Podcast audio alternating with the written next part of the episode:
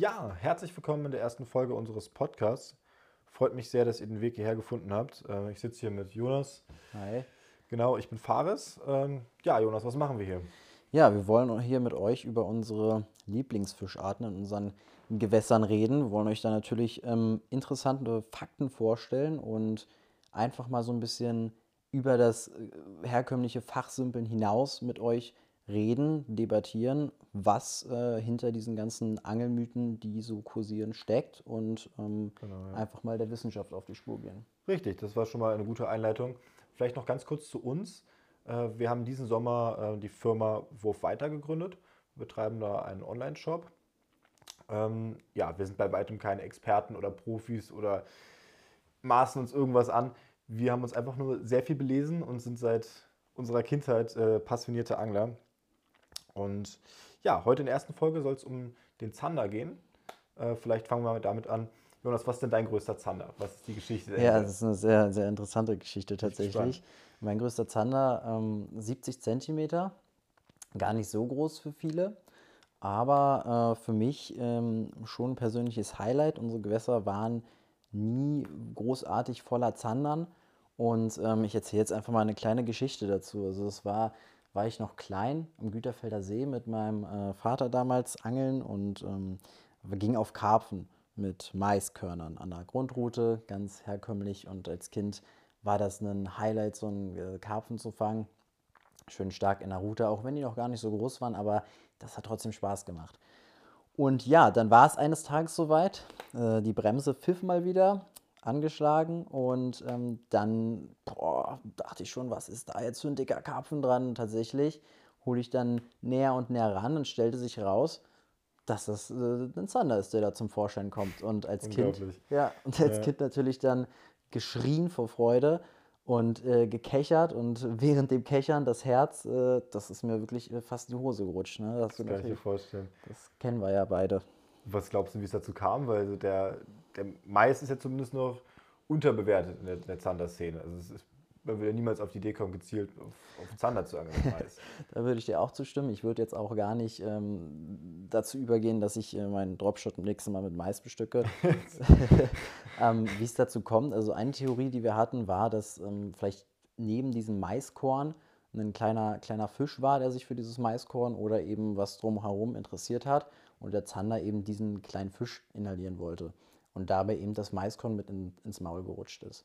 Andere These ist natürlich, dass, dass der Zander da irgendwas äh, vielleicht falsch gesehen, interpretiert hat und äh, deswegen zugeschnappt hat. Ja, sehen ist auch ein richtig guter Stichpunkt. Äh, da werden wir gleich noch besser darauf eingehen, äh, wie der Zander sieht und ja, was er so mit seinen Augen, ja, was er mit seinen Augen macht, sehen.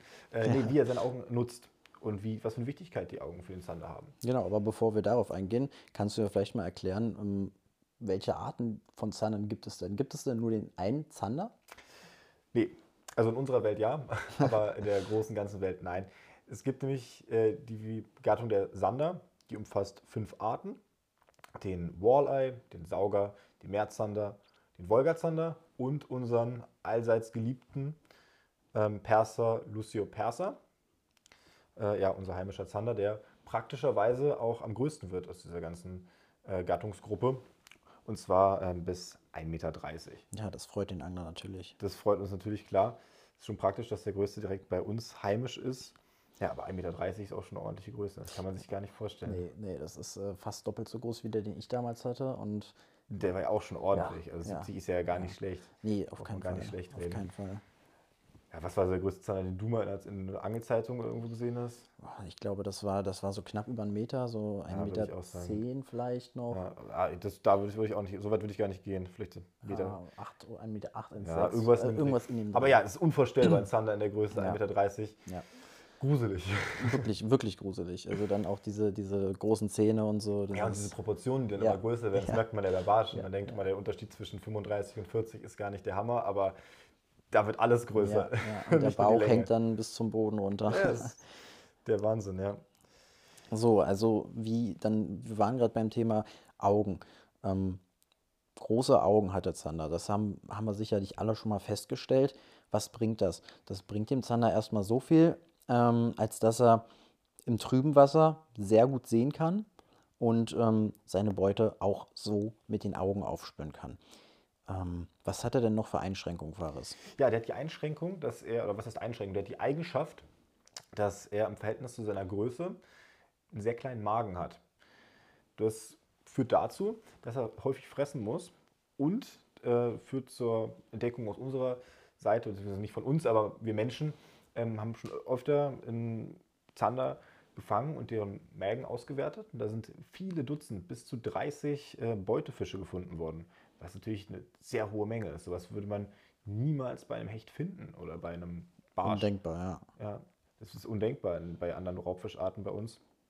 Und da sieht man auch, warum Zander häufig mit kleinen Ködern gefangen werden. Also nicht ganz so klein wie ein Maiskorn ja. sicherlich, aber ja, mit drei, vier, fünf Inch reicht völlig aus für, für, einen, für einen guten Zander. Kann man sich auch gar nicht vorstellen. Ne? Du kennst ja diese großen Corpyto-Schätze aus dem Laden, die fast armlang sind. Kann man sich gar nicht vorstellen, dass da jemand mit auf Zander angelt. Habe ich, noch gar nicht, hab ich auch noch gar nicht gesehen. Nee, das so. ist undenkbar, undenkbar. Ja. Und das hat offenbar auch einen Grund. Es ist gar nicht mal ein Mythos oder so. Ja. Beziehungsweise der Mythos, äh, große Köder, große Fische, das stimmt nur beim Zander. Ja. Gar nicht, kann man eigentlich gar nicht bestätigen. Was wir natürlich auch noch sagen müssen, ist, ähm, die Ausnahme bestätigt die Regel. Ne? Sicherlich, also, klar, klar. Klar, jetzt hat schon Immer. mal jemand mit einem großen Köder einen großen Zander gefangen. Ja, klar, klar. Aber wir wollen uns natürlich darauf konzentrieren, was, ähm, was ist der Konsens der Wissenschaft und was, wie beangelt man Zander eigentlich um. Klar, und sicherlich kann man besser selektieren, wenn man mit einem großen Köder unterwegs ist. Also wenn genau. man sagt, diese blöden 70er Zander, die gehen mir jetzt richtig auf die Nerven. Schöne Vorstellung. ja, so weit bin ich auch leider noch nicht. ähm, ja, dann kann man natürlich äh, gezielt auf größere Zander. Ja. Wobei auch das auch dahingestellt ist. ist aber darauf gehen wir später noch ein. Genau, darauf gehen wir später noch ein. Und ähm, wir waren ja bei den großen Augen, da wollen wir auch gleich wieder zurückspringen. Ähm, die schützen ihn anders ähm, herum gesehen auch vor viel zu hellem Licht. Also der kann auch tagsüber auf die Jagd gehen. Ne? Also das Zander, Zander muss nicht immer nur abends fressen. Das ist, denke ich, auch schon vielen mittlerweile bekannt. Aber wir sagen es nochmal dazu und die Ursache liegt eben um, in diesen großen Augen, dass er dieses helle Licht verträgt. Aber, Aber dennoch, was man trotzdem ja. dazu sagen muss, die Erfolgsaussichten für einen Raubfisch, also nicht nur für den Zander, mhm. sind in der Dämmerung natürlich am besten, weil das, ja. da ist das Optimum erreicht zwischen die Beutefische sehen dich später, ja. aber du siehst sie früher. Ja. Und beim Zander kommt natürlich dann noch für ihn begünstigend dazu, dass er sehr, sehr gute Augen hat und sehr gut auch nachts sehen kann. Mhm. Wo die Beutefische nicht orientierungslos sind, aber ihn sehr viel zu spät sehen, oft viel zu spät sehen. Weißt du denn, wie das bei dem Zander mit dem, mit dem Gehör und äh, Geruch oder Geschmack aussieht? Also ja, zufällig habe ich das recherchiert. ähm, ja, das sieht gar nicht gut aus. Aber das sieht nicht gut aus. Ist überhaupt nicht stark ausgeprägt im Vergleich zu anderen Fischen. Der muss sich da ganz auf, ähm, auf seine Augen verlassen. Okay. Und sicherlich noch ein anderes Organ, was du vielleicht auf deinem Stichpunktzettel hast. Ja, habe ich vielleicht auf meinem Stichpunktzettel. Das Seitenlinienorgan mag ja, der ein oder andere versierte Angler schon mal gehört haben. ermöglicht ihm wie allen unseren ähm, Fischen die auch schon kleine Erschütterungen im, im Wasser wahrzunehmen. Ne? Deswegen gibt es ja auch diese, diese schönen Wobbler und Crankbaits mit Rasseln drin, die schön genau, ja. Radau machen und ja. Druckwellen erzeugen. Daher kommt ja auch eigentlich dieses Druckwellen erzeugen, ne? dass, genau, die, genau. dass die Fische das mit ihrem Seitenlinienorgan wahrnehmen können. Und deswegen stamp, ähm, trampelt man auf Stegen immer richtig rum, damit man die anlockt. genau, man kennt's. ja, so. Ähm, Dann wollen wir noch ein bisschen über das Verhalten der Zander sprechen. Wie verhalten die sich denn? Also was stehen die überall am See, schwimmen die den ganzen Tag kreuz und quer? Hast du da vielleicht mal eine kleine Einleitung für? Ja und nein. Ja, so ist es leider auch beim Angeln. Ähm, aber es lässt sich schon ein Muster erkennen beim Zander. Also mhm. die meisten Zander sind verhältnismäßig standorttreu. Ja. Die legen zwar an sich große Strecken zurück, aber wenn Sie einen schönen Spot gefunden haben, und wir alle kennen diese vermeintlichen Zander-Spots, was fällt dir ein? Ja, einfach eine klassische dunkle Brücke, ne? Genau, ja. Schatten, ja. Licht, Lichtkontrast, das, ähm, das ja, wird ja auch so Wasserwerke oder irgendwelche sauerstoffstarken genau. äh, Schleusen. Strukturen, Schleusen, völlig richtig. Absoluter Hotspot. Genau, wenn, wenn die so einen Spot gefunden haben, mit der natürlich mit sich bringt, dass da regelmäßig äh, im Idealfall auch immer neue Beutefische vorbeikommen. Wäre gut, ja. Ähm, ja, wenn die so einen Spot gefunden haben, sind sie ja gerne auch standorttreu. Mhm. Das, ist, das ist, gilt für viele Zander, aber leider bei weitem nicht, nicht für alle. Oder was heißt leider? Das macht natürlich das Ganze auch deutlich spannender. Mhm. Das Mysterium Zander auch so ein bisschen aus. Ja, das ist, das, ist schon, das ist schon interessant, wenn man sich das mal so anschaut, dass die Zander auch gar nicht ähm, das, also das muss man sich auch mal verinnerlichen. Das ist der Zander, diesen eigentlichen Hotspot, ähm, nicht wie wir Menschen sieht. Der Zander sieht da keine Schleuse, der Zander sieht da auch ähm, keine, keine Brücke oder sowas. Der Zander sieht das wirklich, das müssen wir uns auch als Angler, denke ich, immer vor Augen rufen. Der Zander sieht das eben nur als Unterwasserstruktur und der Zander orientiert sich eben daran, wo sind die Beutefische. Deswegen ist es vielleicht auch manchmal gar nicht so verkehrt, auch wenn die Raubfischangler das Friedfischangeln ja gern so äh, verpönen, sich mal ein bisschen mit diesen äh, kleinen Fischchen zu beschäftigen, wo die Auf jeden eigentlich Fall, stehen. klar, ne? klar, klar. Ja, und äh, diese, diese äh, Komplexität, wie der Zander sich verhält, wo er steht, steht er nicht da, ist er ist der individuelle Zander ein Wanderfisch oder eher ein- standorttreuer Fisch. Diese Eigenschaften sind halt genauso divers bei allen anderen. Die einen Zander stehen eher auf die warmen äh, Gewässerregionen, die anderen eher auf die kalten. Und das auch im Großen betrachtet. Es gibt Zander, die leben nur in kalten Gewässern, nur in warmen Gewässern.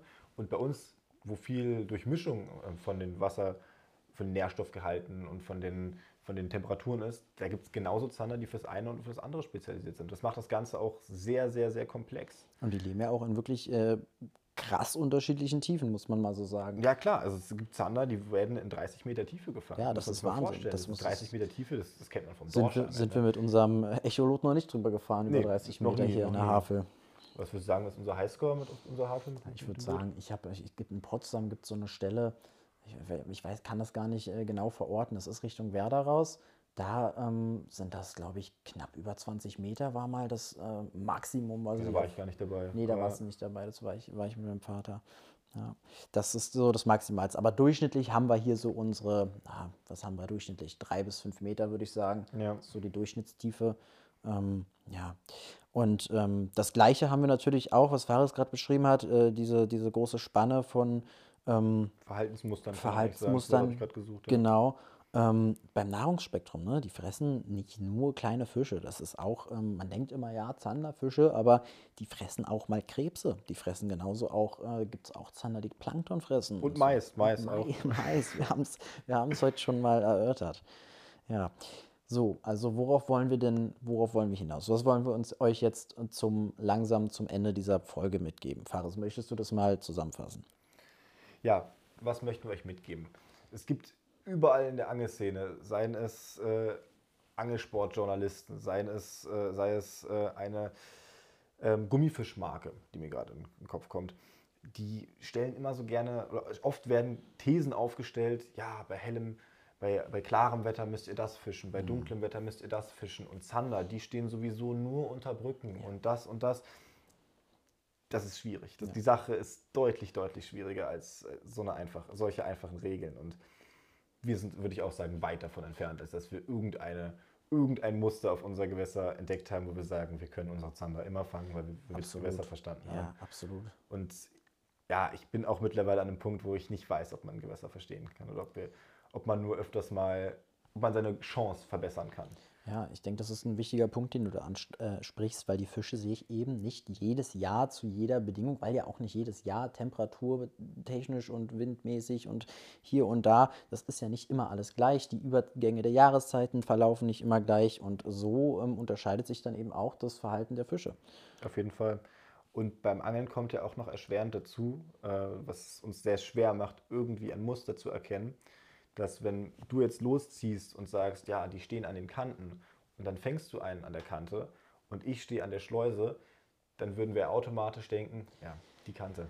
Die Ja. Kante ist es. Das kennen wir. Und dabei kann es sein, dass ich einfach irgendwas grob falsch gemacht habe oder was heißt falsch, dass ich hatte einfach Pech. Pech, Und du hattest einfach Glück, obwohl du schlecht geangelt hast, obwohl du mit Mais äh, dich an die Kante gestellt hast. Genau.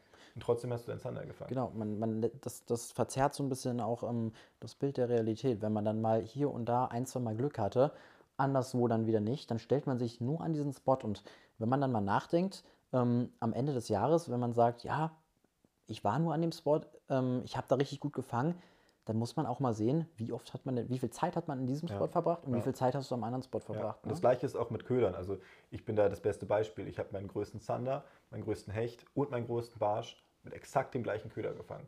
Hier vielleicht in einer anderen Folge mal darauf ein, welcher Köder es ist. Aber wenn man mal drüber nachdenkt, wie oft, Kö- Föde, wie oft fische ich diesen Köder, Mhm. äh, da ist klar, dass ich damit meine größten Fische fange, weil ich die immer, wenn ich motiviert bin und Bock auf Angeln habe, nutze ich den, weil ich dem total vertraue und ich liebe den. Ja, ganz genau. Also fassen wir das unter einem Punkt zusammen, dass ähm, der Fangerfolg hängt ähm, maßgeblich davon ab, wie der Lebensraum ist, wie die aktuellen Gegebenheiten sind und wie das Gewässer aufgebaut ist. Und also, da spielen so viele Faktoren mit rein. Wir sind deshalb kein Fan davon zu sagen, das plus das ergibt gleich das und dann kannst du dich an den Spot Ja, stellen. bei, So. ein, bei einfachen Tipps sollte man immer vorsichtig Ja. sein, was, was so, was, wie fange ich einen Fisch angeht. Gut, Ja, ich denke, das war äh, eine runde, ein runder Abschluss. war ein nettes Gespräch, würde ich sagen. Ja. Ja, auf jeden Fall. Also wir bedanken uns für eure Aufmerksamkeit. Vielen Dank, dass ihr uns zugehört habt. Vielleicht hört man sich mal, oder vielleicht hört ihr uns mal wieder in einer nächsten Folge. ja, wir, wir würden uns darüber freuen. Genau. Ja. Und ihr könnt natürlich auch gern mal in unserem Online-Shop auf wurfweiter.de vorbeischauen.